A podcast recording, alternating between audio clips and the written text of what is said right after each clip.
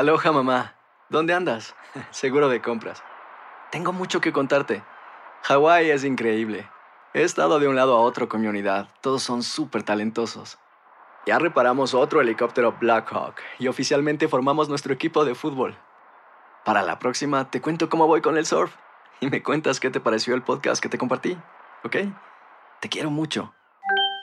Be All You Can Be, visitando goarmy.com diagonal español. Hacer tequila, Don Julio, es como escribir una carta de amor a México. Beber tequila, Don Julio, es como declarar ese amor al mundo entero. Don Julio es el tequila de lujo original, hecho con la misma pasión que recorre las raíces de nuestro país. Porque si no es por amor, ¿para qué? Consume responsablemente. Don Julio Tequila, 40% alcohol por volumen, 2020. Importado por Diageo Americas, New York, New York. When you buy a new house, you might say, Shut the front door! Winning! No, seriously. Shut the front door. We own this house now. but you actually need to say, Like a good neighbor, State Farm is there. That's right. The local State Farm agent is there to help you choose the coverage you need. Welcome to my crib. no one says that anymore, but I don't care. So just remember, like a good neighbor, State Farm is there. State Farm, Bloomington, Illinois. Boost Mobile tiene una gran oferta para que aproveches tu reembolso de impuestos al máximo y te mantengas conectado. Al cambiarte a Boost, recibe un 50% de descuento en tu primer mes de datos ilimitados. O, con un plan ilimitado de 40 dólares, llévate un Samsung Galaxy A15 5G por $39.99. Obtén los mejores teléfonos en las redes 5G más grandes del país. Con Boost Mobile, cambiarse es fácil. Solo visita boostmobile.com. Boost Mobile, sin miedo al éxito. Para clientes nuevos y solamente en línea, requiere AroPay. 50% de descuento en el primer mes requiere un plan de 25 dólares al mes. Aplican otras restricciones. Visita Escuchas los podcasts de Buenos Días América, compártelos y ayúdanos a informar a otros.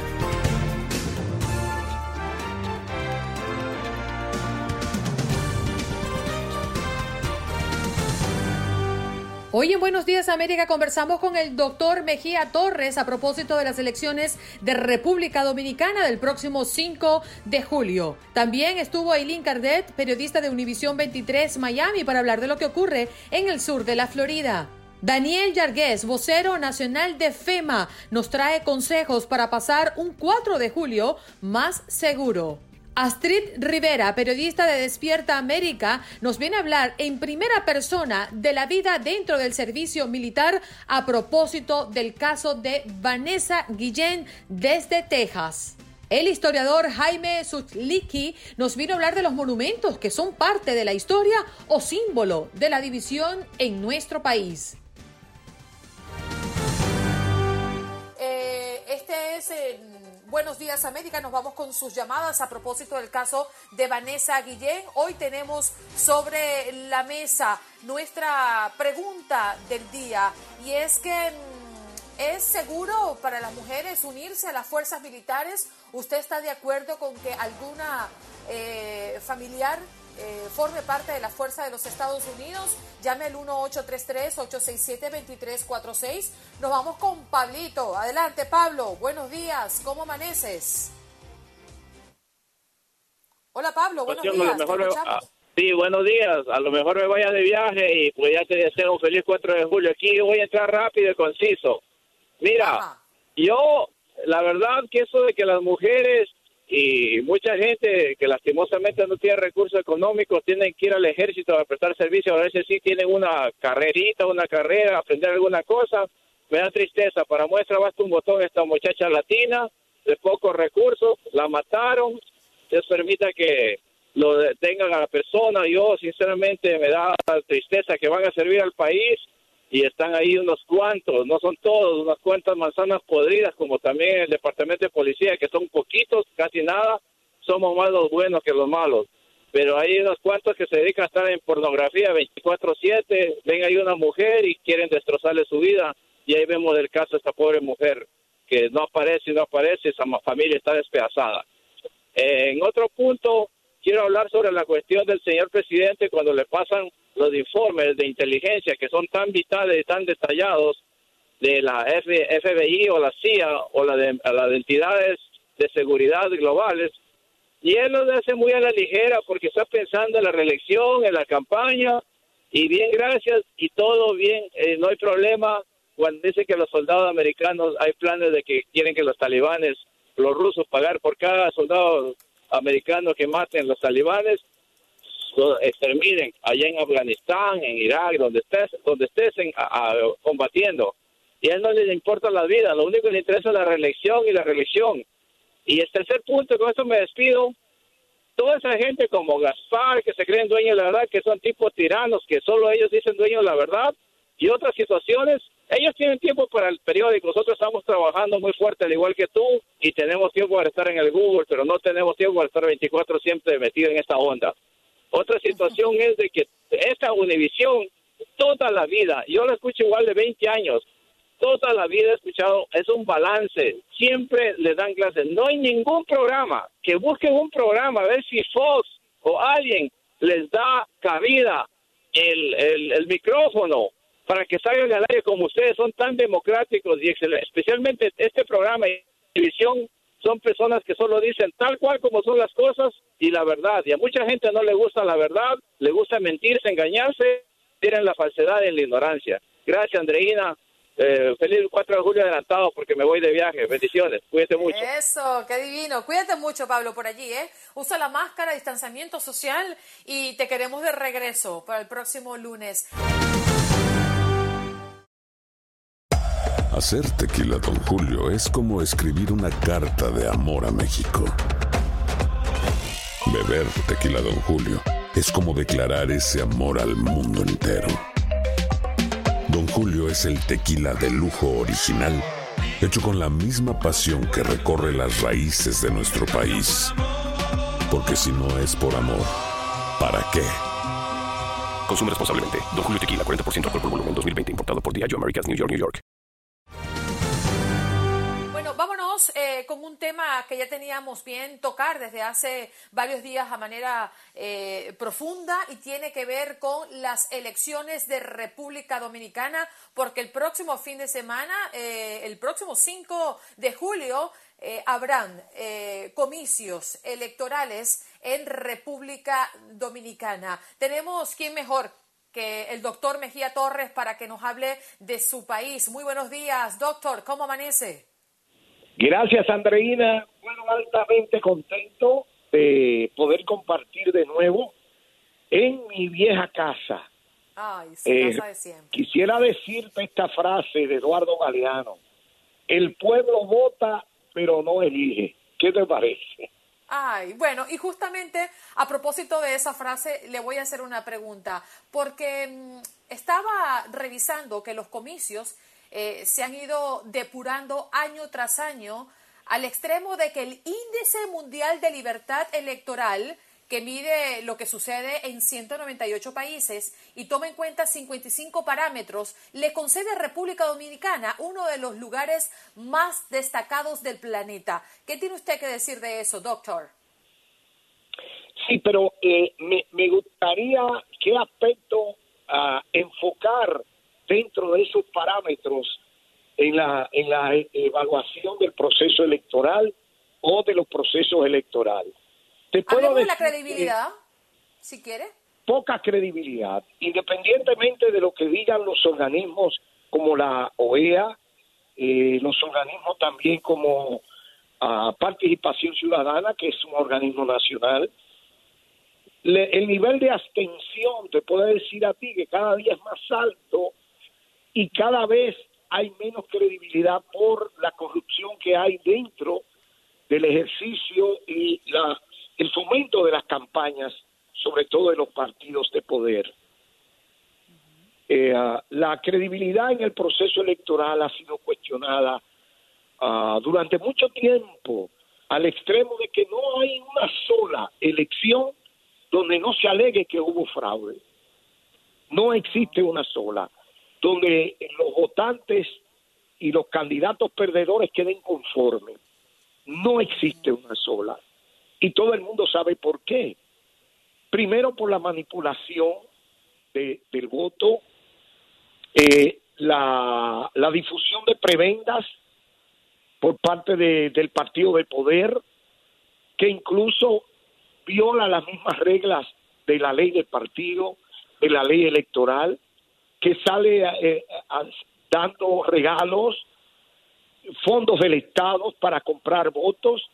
Se han visto por todas partes videos donde el partido de gobierno se ve comprando células, se han visto paquetes de células tiradas por donde quiera, se han encontrado urnas que se han robado y quemado votos. Fíjate lo que pasó el otro día. Bueno, en nuestro país, hace tres días, se metieron a robar en la, en la circunscripción, la segunda circunscripción más importante que tenemos, que es la provincia de Santiago, y hicieron un voto dentro de la misma Junta Central Electoral. ¿Qué te parece? Un robo enorme, que con más de 37 millones de pesos.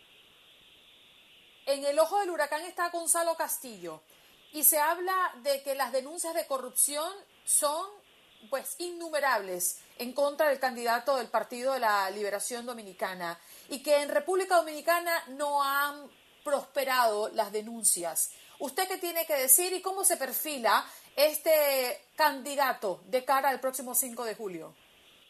Bueno, tomando en cuenta la intención del voto, basado en lo que dicen la mayoría de, empresas encuestadoras, exceptuando una que se llama Sigma 2, Gonzalo Castillo tiene muy pocas perspectivas de ganar las elecciones, muy pocas, mínimas posibilidades. En cuanto al aspecto moral, que él está en el ojo del huracán, solo en un país como el nuestro, donde la corrupción es como una especie de juego donde no existen principios, Gonzalo Castillo y el mismo Leonel Fernández no deberían estar siendo postulados por ningún partido político, al contrario, son personas que algún tribunal debió haberlas declarado, tanto a Gonzalo Castillo como a Leonel Fernández, inhábiles para ejercer cualquier cargo en la administración pública. Primero por las imputaciones tan grandes de corrupción que pesan sobre ambos, sobre ambos. Pero como la moral allí no cuenta, los principios no cuentan y la gente todavía piensa con el estómago, hay gente que está vendiendo su cédula o la ha vendido, siendo un delito y un crimen electoral. Pero como el poder lo ejercen, la misma gente que están en el gobierno, se viola un principio jurídico que dice nemo judex in causa propia. Nadie puede ser juez de su propia causa. Pero moralmente, éticamente, desde la fundación de la, de la democracia en Grecia, fíjate que la palabra candidato viene de candidez, de ser una persona eh, pulcra, impecable, limpia. Entonces, no cabe. doctor, en la realidad política de hoy, ¿no? ¿Eh? Sí, es un chiste para la política de hoy. Pero fíjate, Gonzalo Castillo todos los días salen expedientes, no solo mezclado a la corrupción, sino al narcotráfico. Eh, ahí tiene un expediente que le presentó el periodista Marino Zapete, donde se, donde hizo concesiones cuando era ministro de Obras Públicas sin licitación, hizo concesiones de miles de millones de pesos que involucran a una hermana del Procurador General de la República. Y el procurador ni siquiera ha dado curso a esos expedientes. Leonel Fernández tiene una cola de, largo del planeta Tierra dándole la vuelta y es candidato.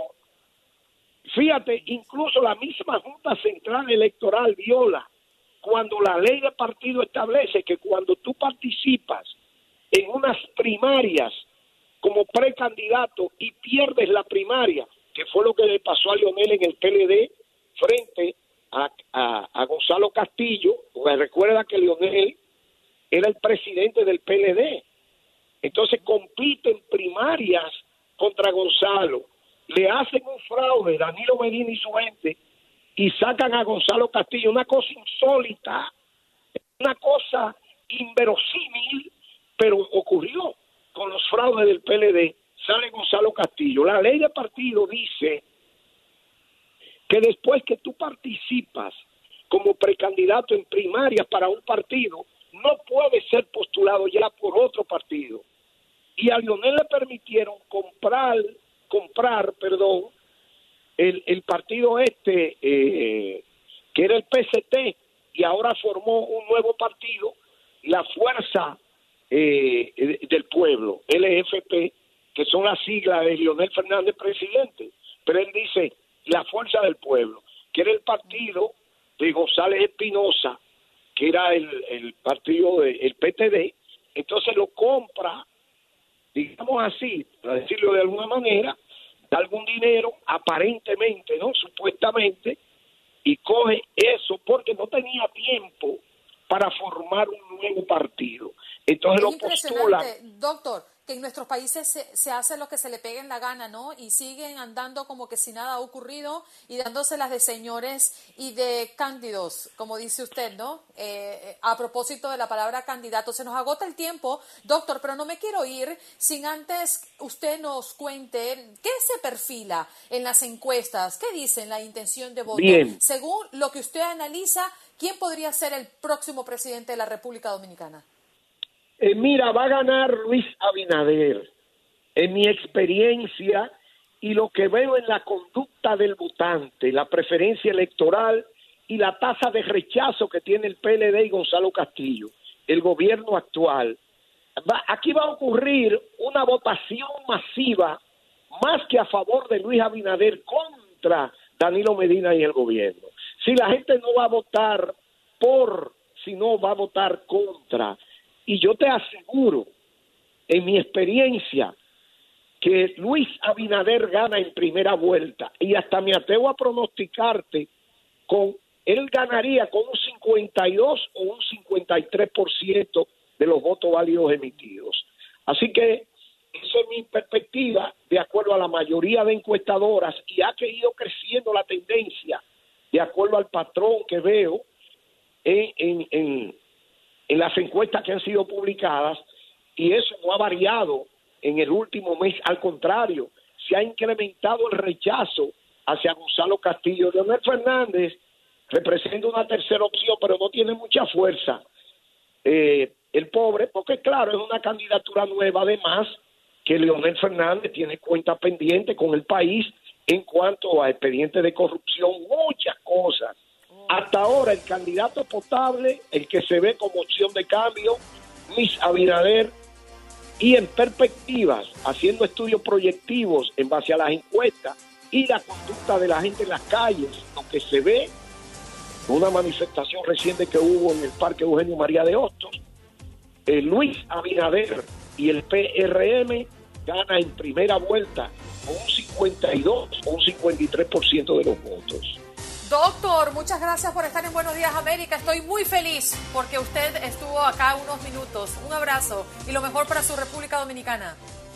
Bueno, feliz estoy yo de escuchar tu voz dulce y armoniosa en la mañana, pero qué bueno levantarse así. Feliz día a todos.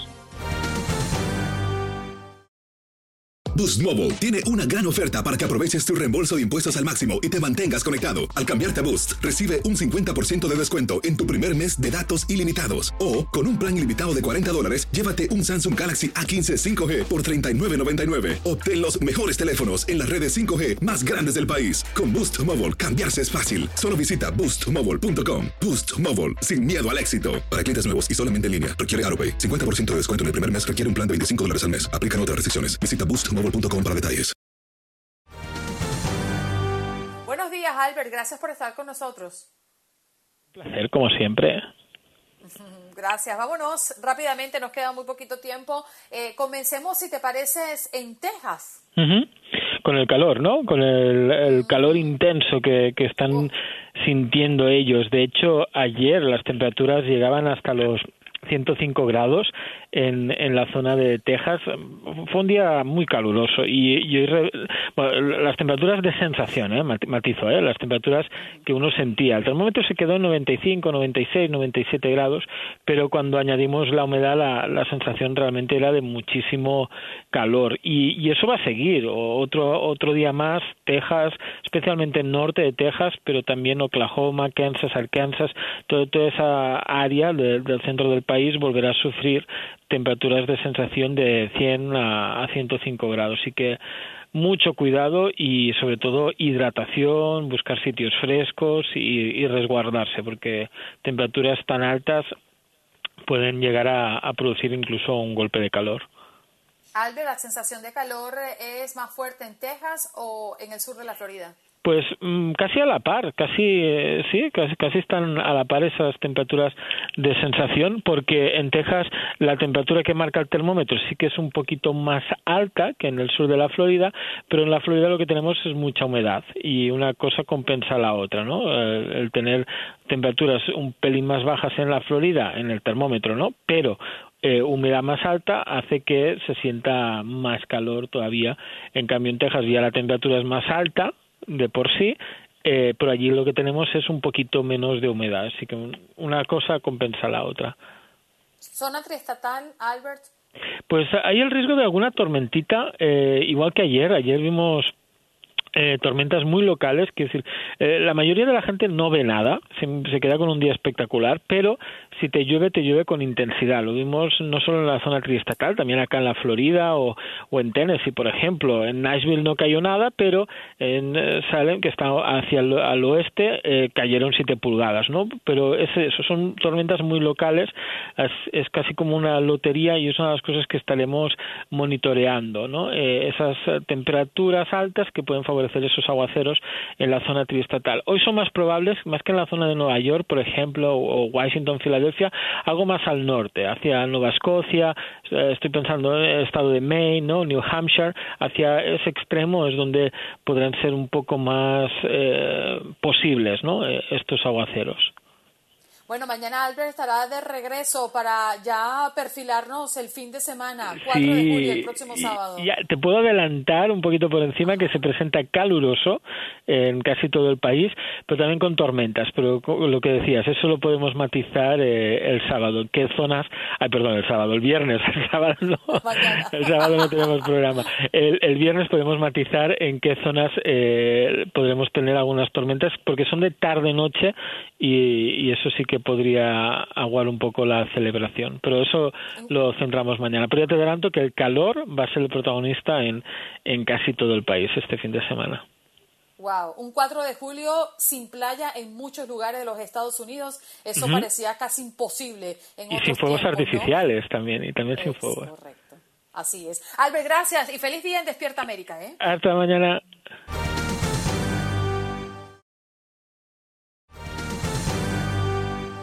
Vamos rápidamente a recibir la llamada de Carlos. Muy buenos días, Carlos. ¿Cómo amaneces?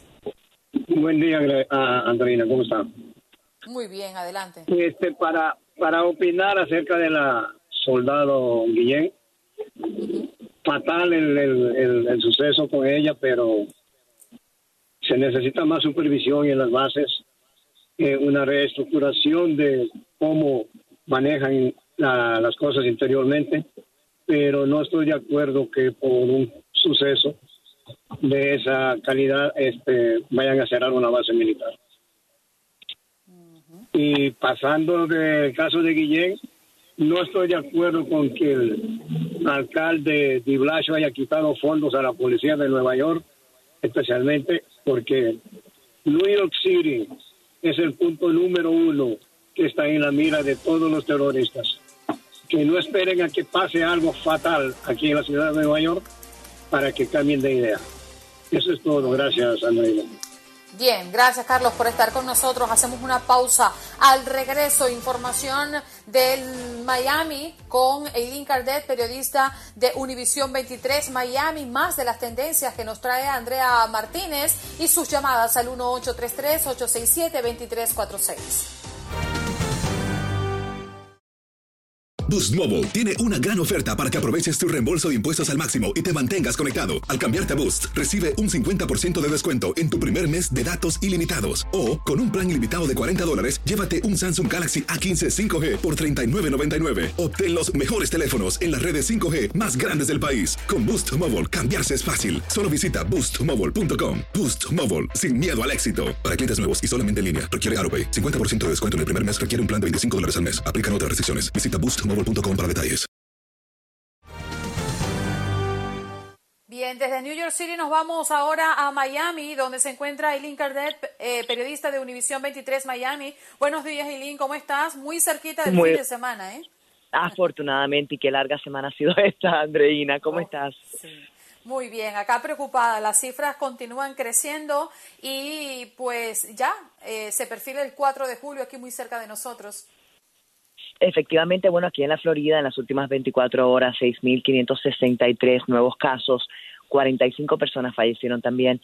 Y el estado de la Florida ya reporta un total de 158.997 Miami-Dade siendo el líder con 37.961 y ante esto pues las autoridades de, de Miami-Dade se han puesto más estrictos aún con el uso obligatorio de mascarillas tanto en espacios abiertos como cerrados y aquí las multas van a, para personas que incumplan, pueden llegar a ser de 500 dólares e incluso dicen 180 días de cárcel. Obviamente estas medidas están generando muchísimas reacciones encontradas aquí en el sur de la Florida, Andreina. El un video que ha causado impacto no solamente en el sur de la Florida, sino en el resto del país, es ver eh, una cámara corporal revelando el momento en que un policía de Miami-Dade golpea a una mujer en la cara. ¿Cómo va esto? Bueno, imagínate tú, esto fue, se ha vuelto viral a nivel mundial, no solamente aquí en Estados Unidos, porque es bastante fuerte ver. El hecho ocurrió en el Aeropuerto Internacional de Miami. Esta mujer aparentemente empieza con este altercado verbal con el policía y el policía simplemente viene y le da un puño en la cara, la tira al piso y luego entonces es que van a arrestarla. La policía, eh, de hecho, el director de la policía de Miami, Dade, Alfredo Ramírez, ordenó ya una investigación tras revelarse estas imágenes de este oficial que la verdad que son muy impactantes de ver, Ramírez dijo que relevó de sus funciones al policía involucrado y obviamente las investigaciones continúan. La publicación del, del video la hizo el reconocido director de cine y documentales Billy Corbin. Él fue quien lo subió a Twitter y de ahí entonces todo está y se vuelve viral. Sí, ahí lo estamos viendo y si usted quiere verlo también está en la página de Univision 23 Miami para que tenga la oportunidad también de sacar sus propias conclusiones. Eileen, gracias por estar con nosotros. Feliz jueves para ti. Ah, igual para todos ustedes. Gracias, Andreina.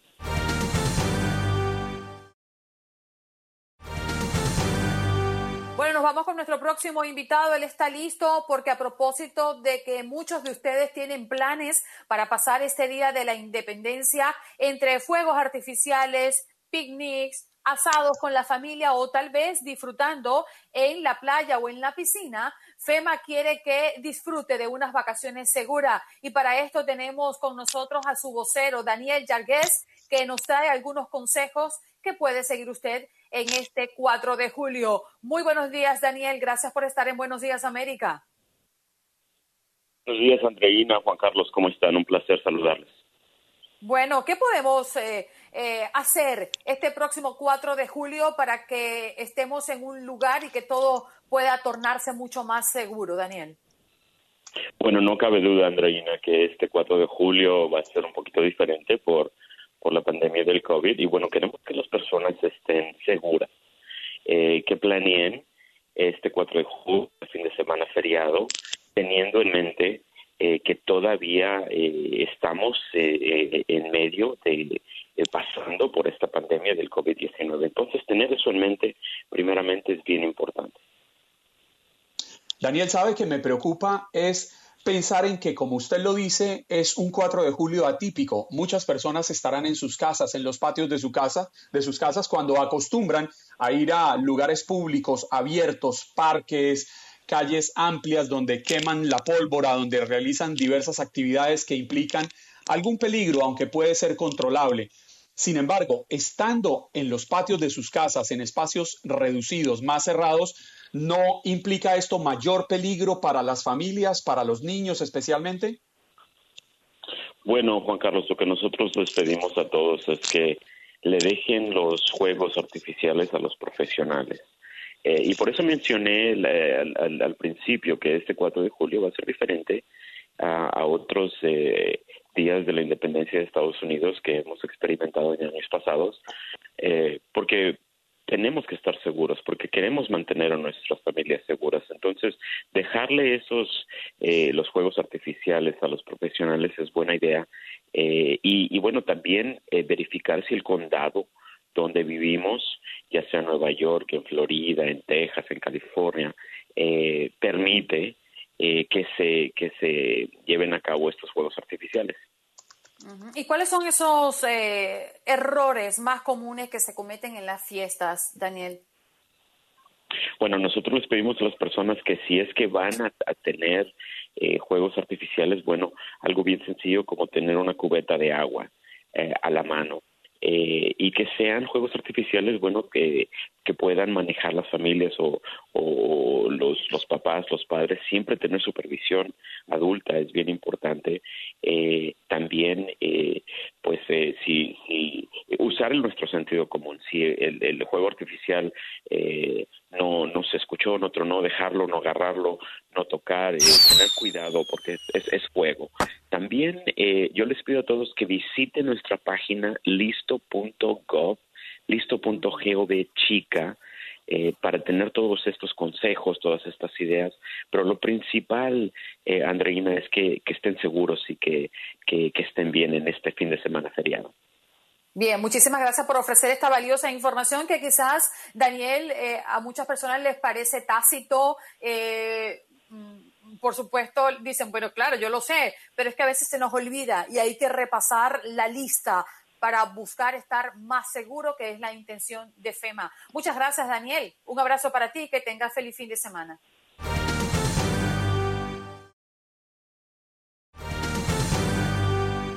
Vamos a hacer una pausa, pero antes vamos a saludar a Astrid Rivera, quien es eh, periodista de Despierta América. Astrid, buenos días. Ya hemos anunciado tu participación en nuestro programa el día de hoy. Muy buenos días, un placer estar con ustedes. Hoy vamos a conversar contigo de eso que también te toca muy de cerca por haber vivido dentro del servicio militar. Así mismo es, es una historia que yo creo que de alguna manera u otra nos debemos sentir identificadas y al final del día nos da mucha tristeza que tenga que, que tenga que pasarle eso a Vanessa y Guillén para que todas como soldados nos unamos para hablar de nuestras experiencias, pero yo creo que, que entiendo que es momento de un cambio. Bien, hacemos una pausa. Astrid Rivera continúa con nosotros, periodista de Despierta América, para hablar de la vida dentro del servicio militar. Ya volvemos.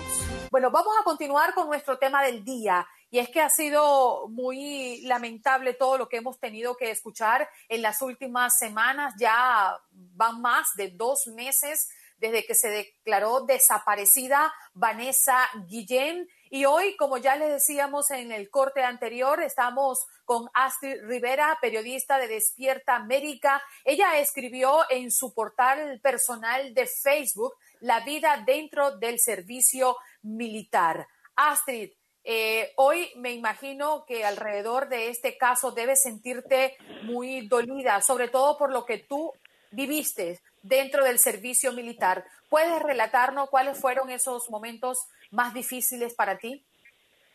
Mira, yo creo que al final del día, eh, cada vez que suceden ciertas cosas como la que le sucedió a Vanessa Guillén y cuando muchos soldados hablan, es como abrirte una herida e incluso darte cuenta de cosas que viviste que probablemente en aquel momento no pensabas que eran violentas, se convierten en violentas porque empiezas a tener como más conciencia de las cosas que te pudieron haber pasado. En mi caso, pues yo tengo que empezar diciendo que yo no fui acosada eh, sexualmente ni directamente de esa forma, pero sí habían patrones de violencia dentro del Army y todo esto fue bajo la, la temporada de entrenamiento que nosotros pues no nos damos probablemente cuenta en aquel momento que son eh, patrones violentos porque a todo el mundo le pasa igual, a unos más que otros, pero sí me acuerdo una vez, y yo creo que esto no debe ser permitido, yo creo que en ningún lugar, eh, de la manera tan baja como nos humillaban y como nos decían cosas, con el simple hecho de que nos decían, nosotros los tratamos así y los tratamos así porque entendemos que eso es lo que las va a hacer a ustedes fuertes, cuando verdaderamente no es así porque muchas de nosotros, no es mi caso, pero compañeras, pudieron haber tenido algún tipo de trauma familiar o pudieron haber venido de un hogar, eh, por decirlo así, eh, roto disfuncional, escuchando esas palabras y si tú las refuerzas en un lugar como el Army, pues te puede marcar de por vida. Eh, había muchas palabras que obviamente pues eh, no son muy bonitas decirlas y mucho menos en radio, así tan abiertamente, pero eran palabras que se utilizaban siempre. Otra de las cosas que a mí me pasó una vez, y yo me acuerdo que eran dos de ellos eran tenientes, o sea, eran de rango alto, que son las personas que tú como un soldado que acabas de llegar a las Fuerzas Armadas tienes que super respetar y, y rendirle de alguna manera u otra eh, un respeto especial, era que me querían, nos querían una vez cambiar lo que era el agua que teníamos en nuestra cantina, en nuestra, eh, en la cantina, en la cantimplora, en la cantimplora, por alcohol. Yo me acuerdo de eso, yo obviamente, simplemente porque me decían, ay, si te tomas esto y la pasas aquí con nosotros, porque esto era cuando nosotras estábamos durmiendo, nosotros pues dormíamos en una, en la parte de la barraca y era dividido, eran los hombres en un lugar y las mujeres en otro. Y, y ellos durante la noche eran las personas que nos tenían que cuidar, que tenían que hacer la guardia para asegurarse de que a nosotros pues no nos pasara nada dentro. ¿Y tuviste a, Astrid el alcohol allí? Sí, yo lo vi, yo sí lo vi. Yo lo o sea, no es que te decían que te lo iban a llenar por decirte algo, sino que sí existía alcohol dentro del sitio. Sí, sí, y incluso tú estás en un entrenamiento básico donde se supone que tú no tengas acceso a muchas cosas y entre ellos llamadas telefónicas y ellos me decían, si te ponemos de esto y, la, y la pasamos aquí, hablamos un ratito aquí contigo y toda la cosa, pues nosotros te dejamos llamar a tu familia.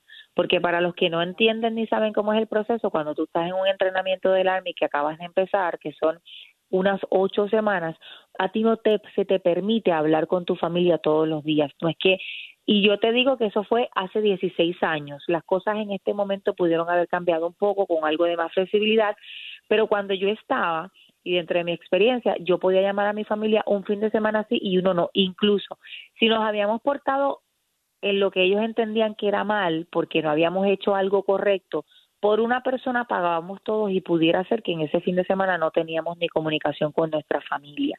Imagínate yo con 19, 20 años, acababa de salir de Puerto Rico, mi primera experiencia en Estados Unidos, hablando inglés como mi segundo idioma, no como mi primero, y encima recibir una oferta que me diga, mira, yo te doy este alcohol, este soborno, ¿no?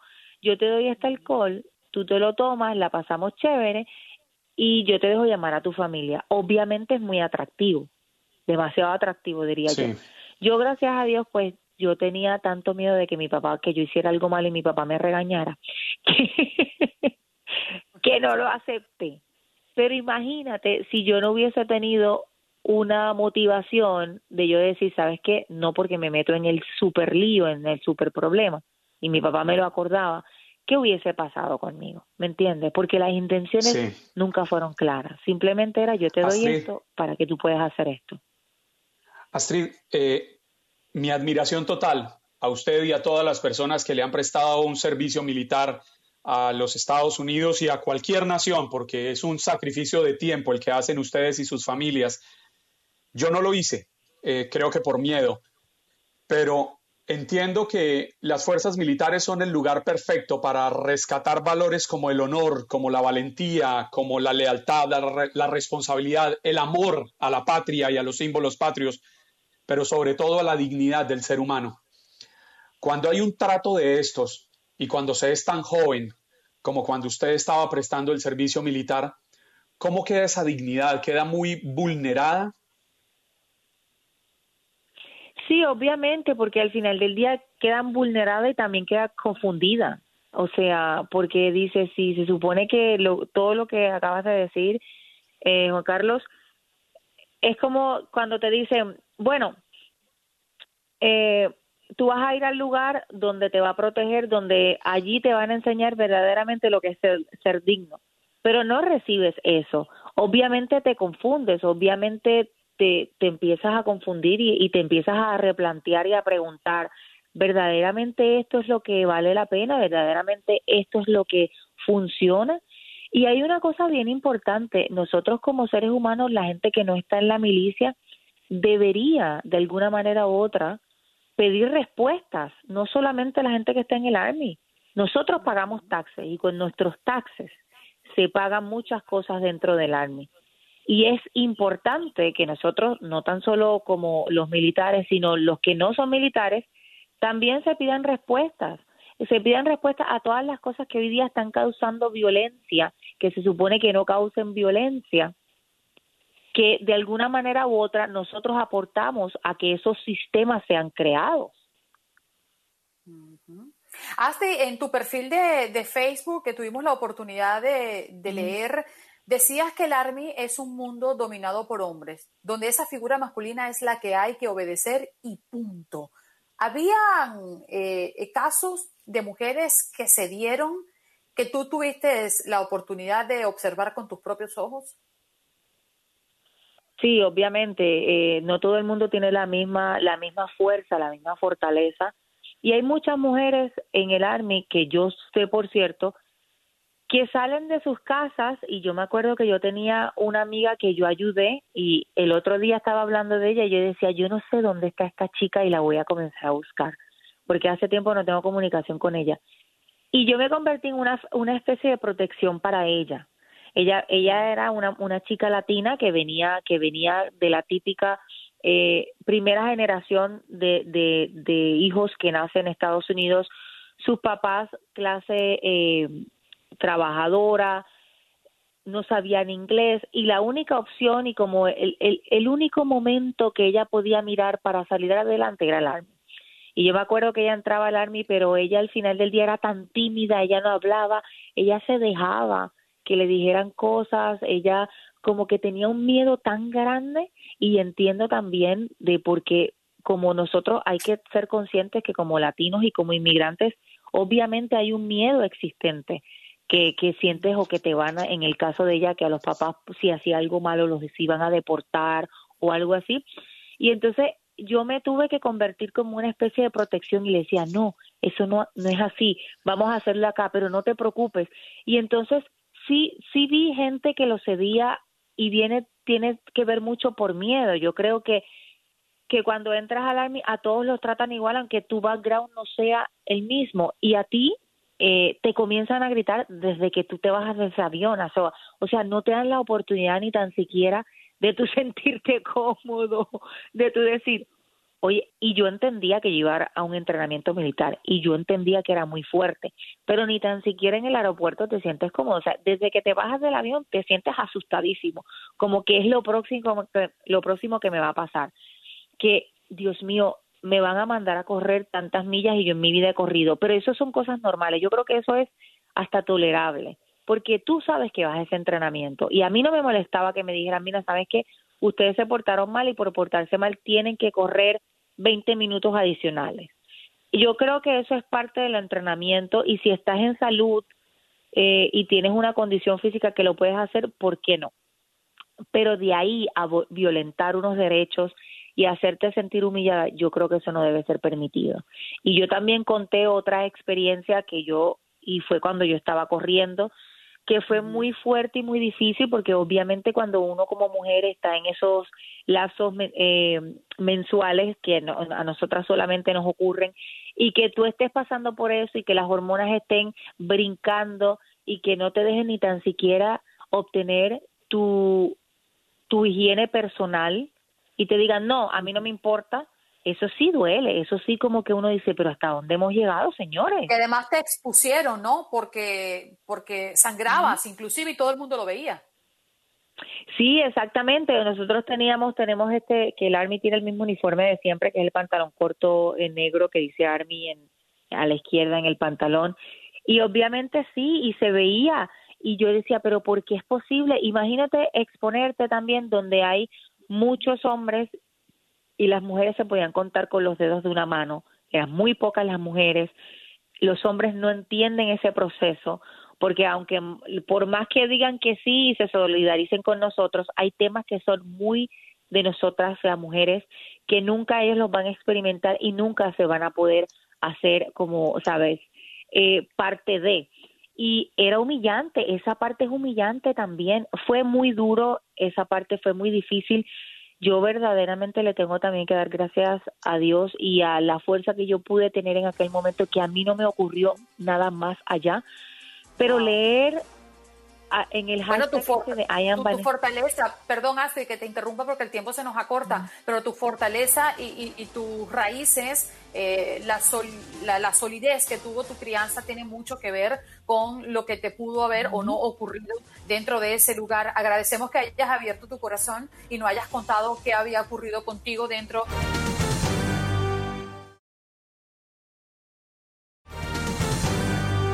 Vamos con nuestro próximo invitado. Tenemos ya listo a Jaime Churliki. Eh, espero haber dicho bien su apellido, Juan Carlos. ¿Tú que lo sabes? casi perfecto. No, él, nos va a aclarar. Muy buenos días, historiador. Gracias por estar aquí con nosotros. Cómo no, con mucho gusto. Corríjame. Jaime, ¿cómo se pronuncia el apellido? No, Suchliki. Ah, lo Así como se escribe. Qué susto. Ay, susto. Aquí pasan a veces, de verdad, el suyo es fácil le voy a decir, historiador, a veces pasa en uno que yo me quedo como loca y, me sudan hasta las manos. Pero bueno, aquí vamos. Y es que los símbolos confederados siguen generando división en este país y para hablarnos de este tema ha llegado usted. Mi primera pregunta, ¿por qué existen tantos monumentos e incluso la bandera confederados en parques y ciudades especialmente del sur? Bueno, mira, muchos de estos ah, monumentos y banderas son parte del legado de la guerra civil de los Estados Unidos. Eh, muchas personas creen que esto ya no debe estar, que deben muchos de estos museos estar en, en lo, uh, esta, ¿cómo se llama? Esta símbolos deben estar en museos, no en los parques públicos. Entonces hay un proceso de cambiar esto, pero esto tiene una connotación mucho mayor, que es eh, la contracultura o el ataque a la civilización occidental por parte de muchos muchachos de estos que han salido de universidades eh, con la visión de que los Estados Unidos es un país malo, de que se aprovechó de los negros, que creó una sociedad desigual y que por lo tanto hay que crear una situación distinta para cambiar la política y cambiar la, sociedad. Eh, esto en parte es el legado de la ideología marxista que como todos sabemos los países comunistas fracasaron y desaparecieron con algunas excepciones. Entonces, mucha de esta ideología que es marxista, que es leninista, ha quedado en la literatura y en muchas universidades eh, a los estudiantes eh, se le habla, se le indoctrina por parte de profesores que creen en esta doctrina y que no creen en, en su propio país, que están dispuestos a sacrificar y cambiar el país. Y por lo tanto los muchachos salen con este tipo de pensamiento, con este tipo de ideología anti eh, civilización occidental, anticapitalista, eh, criticando a los Estados Unidos y esto es parte de lo que estamos viendo, aparte del problema racial con respecto a, al tema de la, relación negro-blanco en este país. Jaime, eh, sabe que encontraba una cifra que me llamó mucho la atención. Se calcula que existen más de 1.500 símbolos confederados en Estados Unidos, entre estatuas, cementerios, monumentos que nos recuerdan héroes o batallas del sur.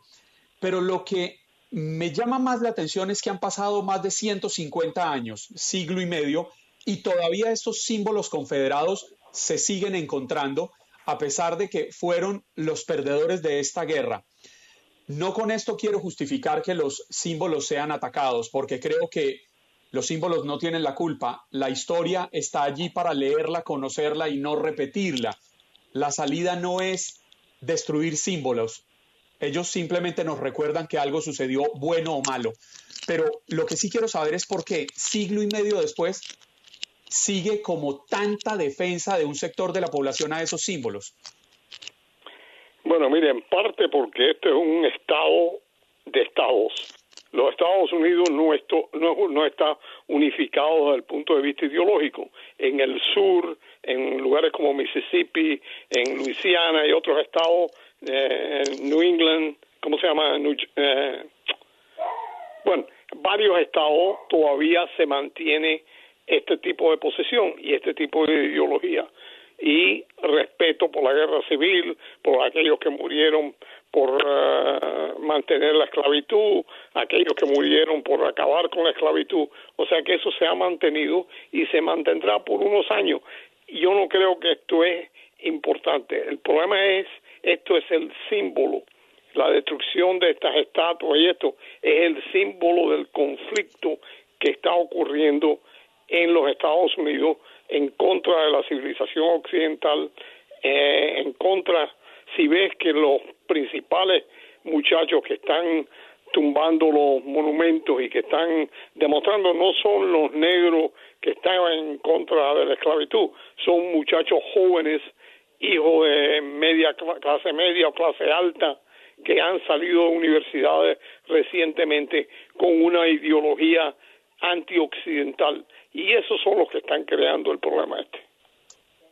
Historiador Susliki, vemos que el gobernador de Virginia tiene previsto eh, retirar la emblemática estatua del general confederado Robert Lee también vemos otros episodios como muchos acá en los Estados Unidos. La presidenta de la Cámara de Representantes, Nancy Pelosi, ha instado al Congreso a tomar medidas de inmediato para retirar del Capitolio 11 estatuas que representan a líderes y soldados confederados. Esto por tomar una parte de lo que se está viviendo en este momento en los Estados Unidos, pero me hace recordar hechos en Latinoamérica, inclusive en mi país, cuando cambiaron el símbolo patrio, la bandera, le pusieron otra estrella, en fin, eh, pasan cosas, ¿no? Eh, que trastoca la historia. Usted como historiador, ¿qué podría decirnos o cómo usted lee? ¿Qué consecuencias puede tener cambiar la historia?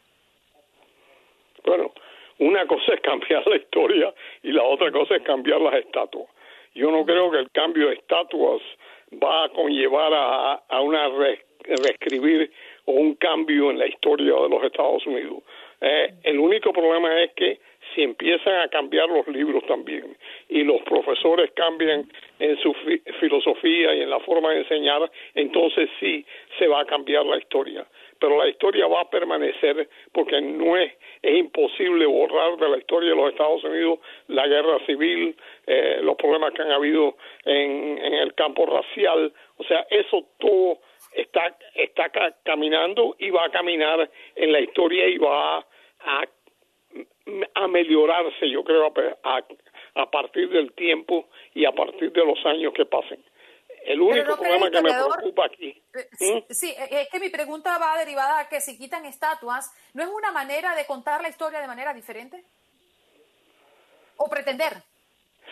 Pretender contar la historia de, una forma distinta, pero más importante sería si los libros empiezan a reescribirse o si salen nuevos libros eh, cambiando la historia y mirando lo que significó la guerra civil y lo que significado los cambios en los Estados Unidos. Jaime, ¿sabe que a mí me preocupa mucho es el momento en que estos símbolos confederados fueron apropiados por los grupos supremacistas blancos? ¿No es quizás esto lo que esté generando esa división y esa rabia y ese odio hacia esos eh, símbolos que finalmente, como lo, como lo dice Andreina, lo único que hacen es estar allí para contar una historia, una historia de ganadores y de perdedores, pero que es historia de más de siglo y medio atrás. ¿En qué momento los grupos supremacistas blancos se apropiaron de esos símbolos?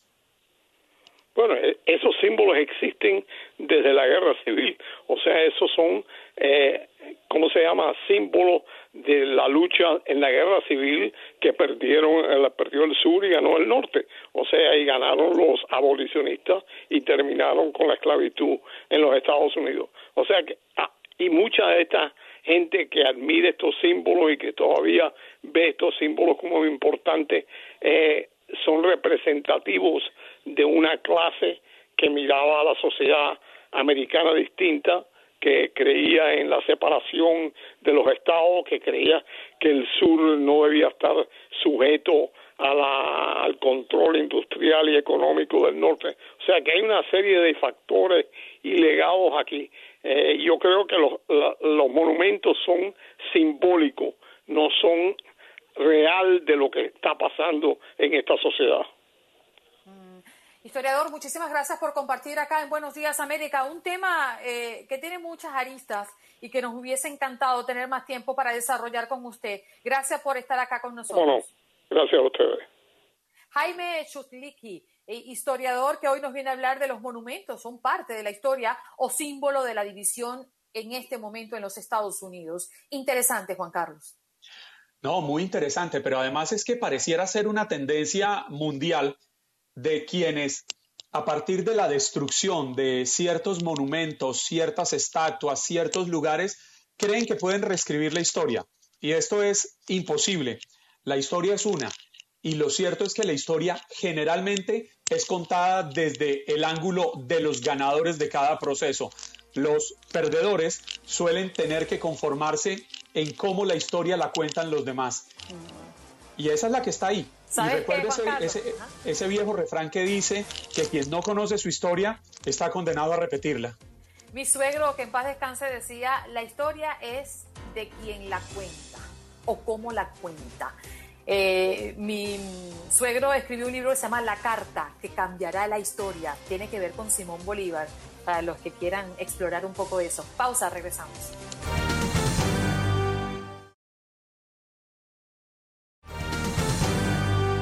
Vendedores ambulantes de California denuncian que continúan siendo excluidos del plan de reapertura de negocios y que las autoridades de salud, en vez de apoyarlos, están empeorando la situación económica al imponerle multas. Para darnos más detalles sobre esto, tenemos con nosotros a Maribel García del Programa de Desarrollo Económico de Organización Acción Inclusiva para la Ciudad. Maribel, gracias por estar con nosotros. Hola, muchas gracias y buenos días. Bueno, lo primero que queremos saber, eh, Maribel, es eh, cuál es la población de vendedores ambulantes allí en California. ¿Cuántos aproximadamente existen? Bueno, esa es una pregunta un poco difícil y es porque la mayor no tenemos un, un, número preciso y es porque hay tantos vendedores ambulantes y que indocumentados que no se han registrado. Entonces no tenemos una figura exacta, pero nos imaginamos que, es una cantidad muy alta, especialmente en Los Ángeles. ¿Y cuál es la estimación? Eh, y además, me imagino que sí manejan cifras de lo que sí ya se han reportado sin trabajos. Sí, eh, bueno, en, el condado de Los Ángeles y en la ciudad de Los Ángeles tenemos un estimado de aproximadamente más de 50 mil personas, pero es únicamente en, Los Ángeles. Y la mayoría, más de 80%, serían mujeres o individuos en la tercera edad. Pero me está hablando de 50 mil personas sin trabajos o 50 mil personas estimados que sean vendedores ambulantes, no entendí. Estimados que sean vendedores ambulantes y también que no tengan trabajo porque la mayoría de ellos ahorita con las restricciones de, la ciudad y del condado de Los Ángeles no pueden trabajar. Aunque unos, claro, sí, sí tienen horas limitadas, eh, no están trabajando en la misma capacidad que hace unos meses. Maribel, ¿y estos vendedores ambulantes han recibido ayudas federales o hacen parte en su mayoría de la población que lamentablemente está indocumentada y que no recibe estos dineros? La mayor, pensamos que la mayoría no ha recibido algún beneficio porque están se, excluyen de, cualquier beneficio fondo federal y estatal. Ah, también los programas estatales están incluyendo apoyo para individuos que, que preparen sus impuestos, pero tienen que tener un seguro social y aunque tenga una persona tenga un ITIN, no califican para esos esas ayudas. Entonces, la mayoría de ellos no, no está recibiendo apoyo, aparte de um, quizás como por ejemplo nosotros que tenemos una tarjeta de 400 dólares, que es poco, pero es alguna ayuda, y otras organizaciones sin fines de lucro que igualmente están proveyendo algún, algún apoyo. Maribel, aquellos vendedores ambulantes que se atrevan a romper la regla, que intenten salir porque, bueno, están desesperados y necesitan tener dinero para mantener a sus familias, ¿estamos hablando de multas de qué monto? Ahorita es una multa de mil dólares y aún más una carga de delito menor. Entonces, lo que puede provocar que esté en una, en una lista de deportación, que es lo que nos preocupa más. Ah, a, este momento no hemos oído una persona que haya, haya recibido un delito menor, pero sí han recibido multas y también avisos de que por favor ya ya no continúen su trabajo. Um, pero si no cambia la situación y si pues no no se incluyen a vendedores ambulantes en estos planes de, apertura y de, desarrollo económico de la de la ciudad o del condado eh, no cambiará la situación. Y creo que podemos tener en el verano de, del 2019 tuvimos varias redadas y que provocó también que vendedores ambulantes tuvieran me, trabajaran menos por, por ese mismo temor de que quizás sean deportados y me imagino que algo similar continuaría a pasar, que es, sería crítico en una situación así cuando las personas no tienen suficiente para comer lo hacemos lo más posible para, para asegurarnos de que tengan acceso a otros recursos, por ejemplo, también tarjetas de comida que de, en diferentes cantidades o acceso a otros otras cosas de, necesidad, de primera necesidad o pañales, comida, fórmula para los niños, pero aún así hemos oído que la, necesidad es grande y también pues me si la gente está empezando a, a pues atreverse a, salir porque pues la necesidad. Maribel, me imagino que usted ha tenido la oportunidad de hablar con vendedores ambulantes y saber las condiciones en las que están. Ellos entienden la realidad de esta pandemia y están dispuestos a tomar las medidas necesarias, usar los tapabocas, mantener la distancia social, tener bien limpios los productos que venden para garantizar que no haya una mayor expansión de la pandemia como se viene registrando. Esto aclarando que no, no, no estoy asegurando que sean ellos los responsables, no, los responsables de, de este crecimiento de la pandemia somos todos. Sí, muchos sí. Nosotros trabajamos con individuos como clientes para, para diferentes programas que tenemos y luego también ah, generalmente con, cualquier apoyo o una persona que, que se registre para ayudar. Pero con muchos de nuestros clientes sí lo que estamos haciendo es cambiando la forma en que están vendiendo, entonces eso incluyendo ah, que tengan los, tapabocas, algún guantes, también por ejemplo vendedores de, de comida, asegurarnos de que ah, que sí es que tengan también en la preparación de comida cuidado ah, si están afuera asegurarse de que todo esté tapado y que guarden la distancia de las personas igual también como personas que están vendiendo ropa otra cosa que están haciendo asegurarse de que los clientes no estén tocando las cosas o si hay gustan alguna cosa, asegurarse de que estén manteniendo la distancia también lo posible con lo que se está vendiendo. Porque igualmente estas personas también van por necesidad y también no se quieren enfermar. Y no están contabilizados en, en, las cifras de desempleos de este país. Maribel, eh, si algún vendedor ambulante en California nos está escuchando y quiere conocer detalles de algún plan, de alguna ayuda, sugerencias, consejos, ¿a dónde puede dirigirse?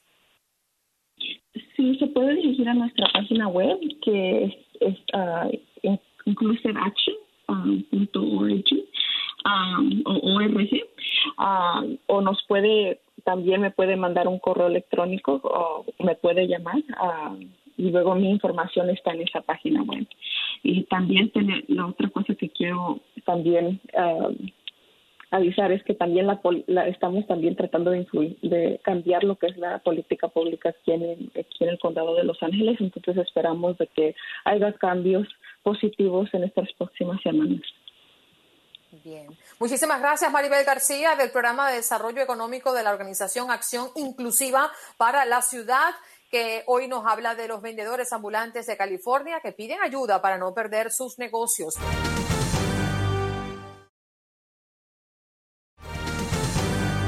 Vamos con Gustavo.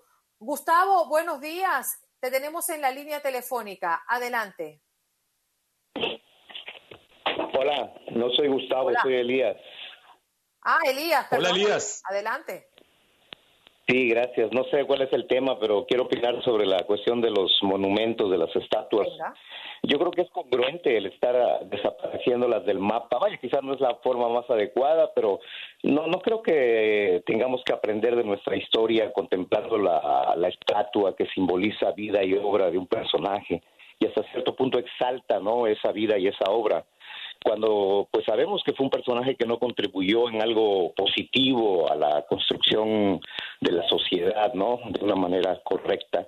Entonces, eh, yo creo que sí, o sea, tenemos libros de historia donde podemos estudiar su, su obra, pero al, al tener una estatua, yo creo que estamos exaltando a ese personaje, ¿no? Entonces, yo creo que es congruente, si no estamos de acuerdo, sabemos que fue un error histórico lo que, lo que llevó a cabo, lo que apoyó, lo que, no sé, construyó, pues yo creo que es correcto, ¿no? No, no, no, no darle esa- ese lugar, ¿verdad? Pienso que, no sé, suponiendo que en algunos años ya cuando ojalá ya esté terminada, por ejemplo, en el caso de Venezuela, terminada la, dictadura de, de Maduro, yo no creo que la gente quiera ver levantar su vista para mirar una estatua de Maduro, ¿verdad? O en México, alguno de nuestros expresidentes corruptos, o quizá en Colombia, un Pablo Escobar, tenerlo en una, en una estatua, ¿no?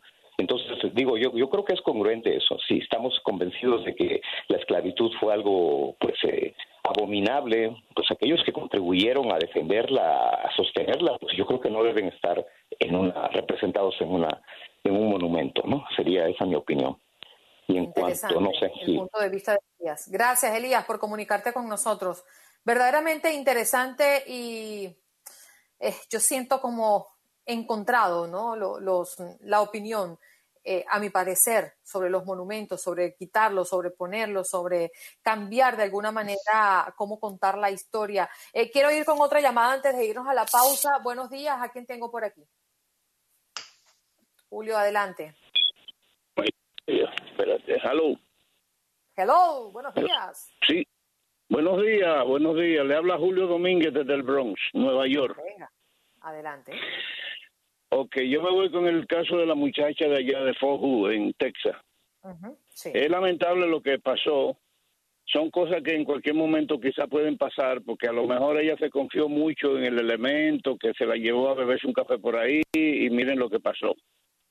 En las Fuerzas Armadas, los entrenamientos, eh, te quiero rebatir lo que dijo la otra muchacha, tienen que ser un poco rígidos y fuertes para que el elemento coja disciplina.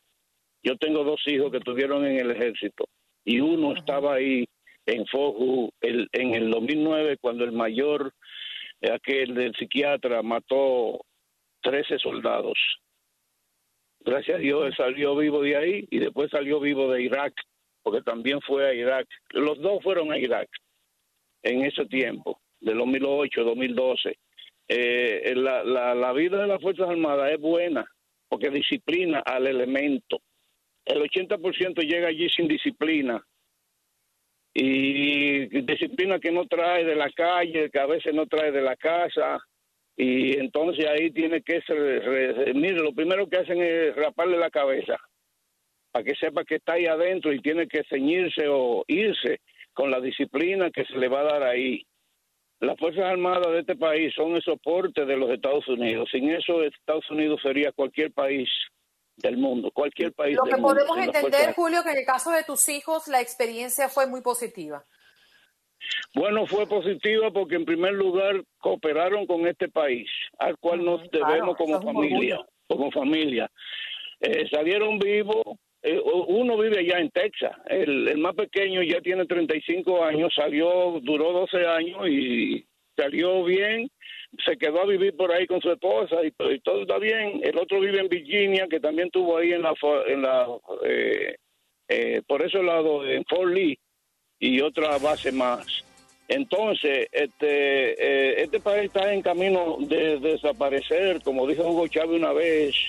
Estados Unidos está en decadencia y si no y si, si se duerme, China le va le va a comer lo dulce, como dicen, los chocolates y todo lo que sea, porque China tiene mucha presencia ya en América Latina. Julio, muchísimas gracias por participar. Tu testimonio, padre de dos hijos que se enlistaron. Hacemos una pausa y regresamos ya.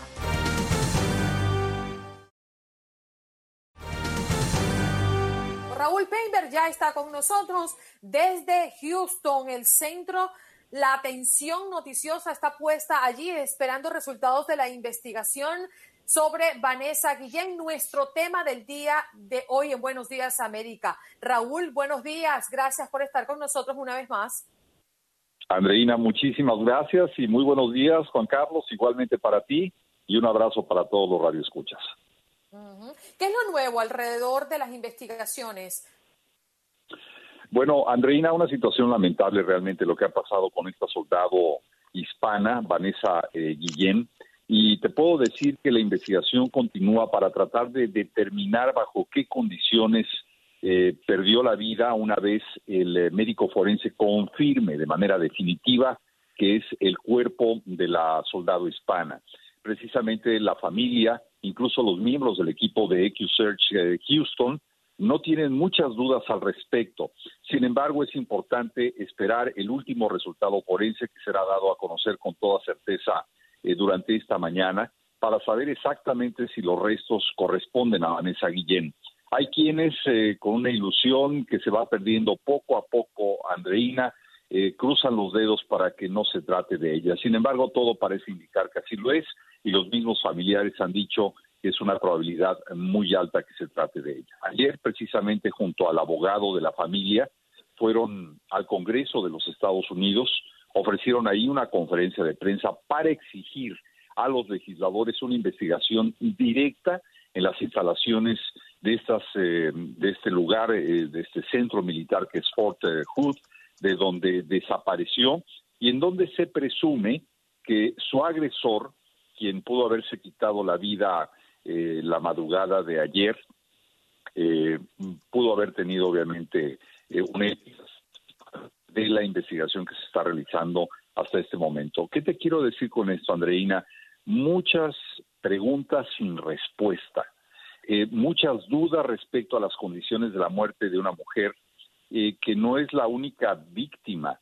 Hay que recordar que dentro de la investigación para dar con el cuerpo de Vanessa Guillén o con su paradero, fue encontrado el cuerpo de otro joven soldado que también prestaba servicios en Port Hood. Así que lo que podemos esperar de esta investigación es una caja de Pandora que no sabemos todavía hasta dónde nos va a llevar. Lo cierto es que el protocolo seguido por las autoridades militares de Fort Hood está siendo cuestionado no solamente por legisladores como la tejana Silvia García, sino por la propia familia y quienes fueron cercanos amigos de esta, de esta joven militar. Raúl, ¿usted me permite cambiarle de tema y hablamos de política? Claro que sí, con mucho gusto, Juan Carlos. Y es que me llamó la atención y quería saber su opinión. Joe Biden retomó sus eventos políticos y hace un par de días se le respondió bastante feo a un reportero. Le dijo, eres un cara de perro mentiroso. Cuando este hombre de 65 años le preguntó si se había hecho exámenes que comprobaran cómo estaba su salud mental y el mismo hombre le reconocía que él sentía que con los años esto se afectaba. ¿Cómo recibir que el ex vicepresidente pierda el control de esta manera? Bueno, definitivamente es cuestionable, eh, toda vez que se cuestiona en términos incluso de simpatías eh, nacionales, Juan Carlos, eh, este tipo de reacciones del presidente Donald Trump. Entonces, Joe Biden en este momento debe saber muy bien que la receta aplicada en la vida política nacional por parte del presidente Donald Trump no es necesariamente la mejor y es lo que le ha permitido llegar, según o depende de la encuesta, ya sea la de New York Times, ya sea la de Fox, ya sea la de em, eh, Sena College, la que se quiera ver, con diferencias eh, porcentuales a su favor de entre un 8 a un 14%. Es decir, las posibilidades reales de Joe Biden para llegar a la presidencia hoy en día son reales, a pesar del voto electoral. Hay similitudes y no podemos olvidar algo que mencionaste la vez pasada, que fue precisamente este encuentro político o esta lucha política entre Hillary Clinton y Donald Trump. Sí, hay sorpresas, puede haberlas. En este caso, una diferencia mayor de 10 puntos y se mantiene y es consistente en lo poco que queda de la recta final, serán a favor del presidente Biden. Razón por la que no creo y pienso que es una muy mala política responder a la prensa de esa manera. No es la confrontación con los medios la que lo va a llevar al poder, sino la, la inclusión, la tolerancia y naturalmente verlo como parte de una democracia en donde puedes cuestionar y puedes investigar a tus eh, gobernantes. Con respecto a la edad, y no solo caben muchas dudas, ¿no, Juan Carlos? Porque finalmente el peso de eh, la investidura presidencial hemos visto cómo acaba incluso con, con presidentes jóvenes de este y de muchos otros países.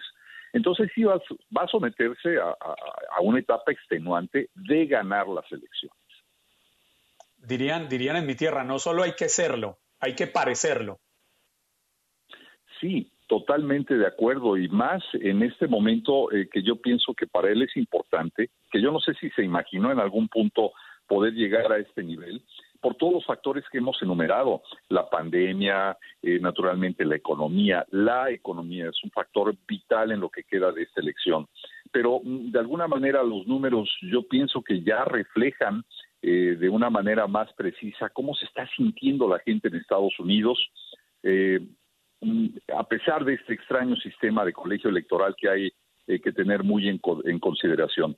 Hay voces que señalan que con todas las cautelas necesarias, la diferencia de hoy entre Biden y Trump es más clara que la ventaja de la que disfrutaba Clinton y Trump, por supuesto, que también se mencionan en este contexto hay que incluir la crisis sanitaria y la economía por la pandemia del eh, coronavirus. Pero hay diferencias. Respecto al 2016, ni Donald Trump ni Hillary Clinton ocupaban el cargo y ahora Trump sí, sí tiene esa posibilidad.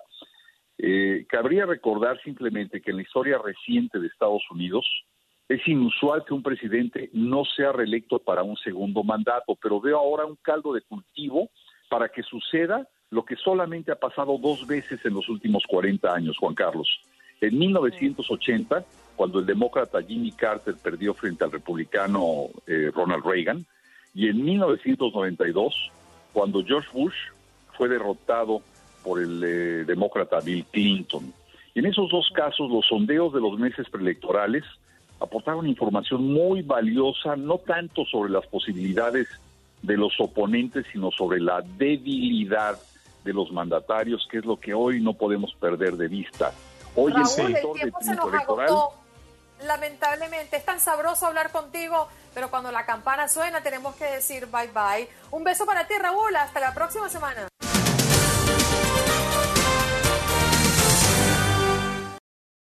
Boost Mobile tiene una gran oferta para que aproveches tu reembolso de impuestos al máximo y te mantengas conectado. Al cambiarte a Boost, recibe un 50% de descuento en tu primer mes de datos ilimitados. O, con un plan ilimitado de 40 dólares, llévate un Samsung Galaxy A15 5G por $39.99. Obtén los mejores teléfonos en las redes 5G más grandes del país. Con Boost Mobile, cambiarse es fácil. Solo visita boostmobile.com. Boost Mobile, sin miedo al éxito. Para clientes nuevos y solamente en línea, requiere AroPay. 50% de descuento en el primer mes requiere un plan de 25 dólares al mes. Aplican otras restricciones. Visita para detalles.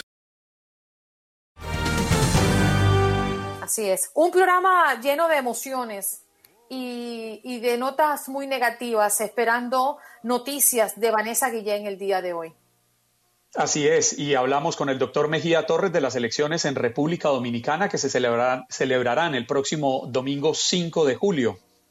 Eileen Cardet, que estuvo por acá, periodista de Univision 23 Miami, para hablar de lo que ocurre en el sur de la Florida.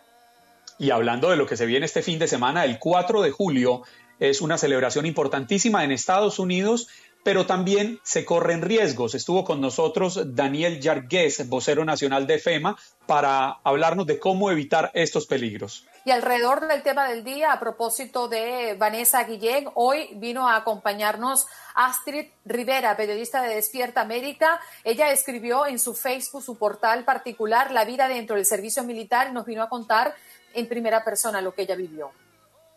Y nos acompañó el historiador Jaime Suchiliki, quien nos habló de la polémica alrededor de la destrucción o el retiro de los eh, símbolos confederados que tanta división ha generado en los últimos días tras la muerte de George Floyd en Minneapolis. Nos tenemos que despedir, cuídense mucho, como siempre les digo, bye bye, hasta tomorrow. A todos ustedes, muchas gracias por acompañarnos aquí en Buenos Días América, por permitirnos entrar a sus casas. La cita es mañana con Andreina Gandica, viernes 3 de julio, aquí en TUDN Radio. Los esperamos. Chao.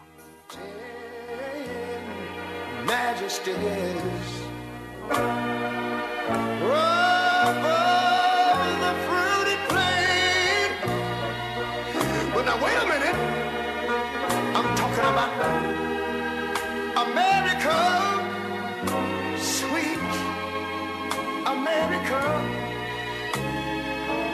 You know, God done shed His grace on thee.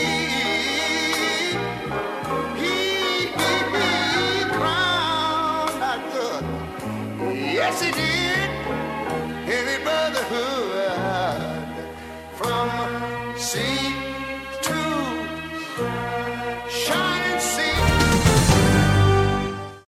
Boost Mobile tiene una gran oferta para que aproveches tu reembolso de impuestos al máximo y te mantengas conectado. Al cambiarte a Boost, recibe un 50% de descuento en tu primer mes de datos ilimitados. O, con un plan ilimitado de 40 dólares, llévate un Samsung Galaxy A15 5G por $39.99. Obtén los mejores teléfonos en las redes 5G más grandes del país. Con Boost Mobile, cambiarse es fácil. Solo visita boostmobile.com. Boost Mobile, sin miedo al éxito. Para clientes nuevos y solamente en línea, requiere AroPay. 50% de descuento en el primer mes requiere un plan de 25 dólares al mes. Aplican otras restricciones. Visita boostmobile.com para detalles.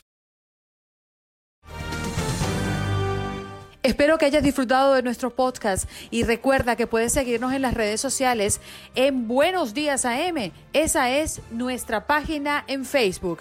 Nos reencontramos en otro podcast. Aloha mamá. Sorry por responder hasta ahora. Estuve toda la tarde con mi unidad arreglando un helicóptero Black Hawk. Hawái es increíble. Luego te cuento más. Te quiero. Be All You Can Be, visitando goarmy.com diagonal español.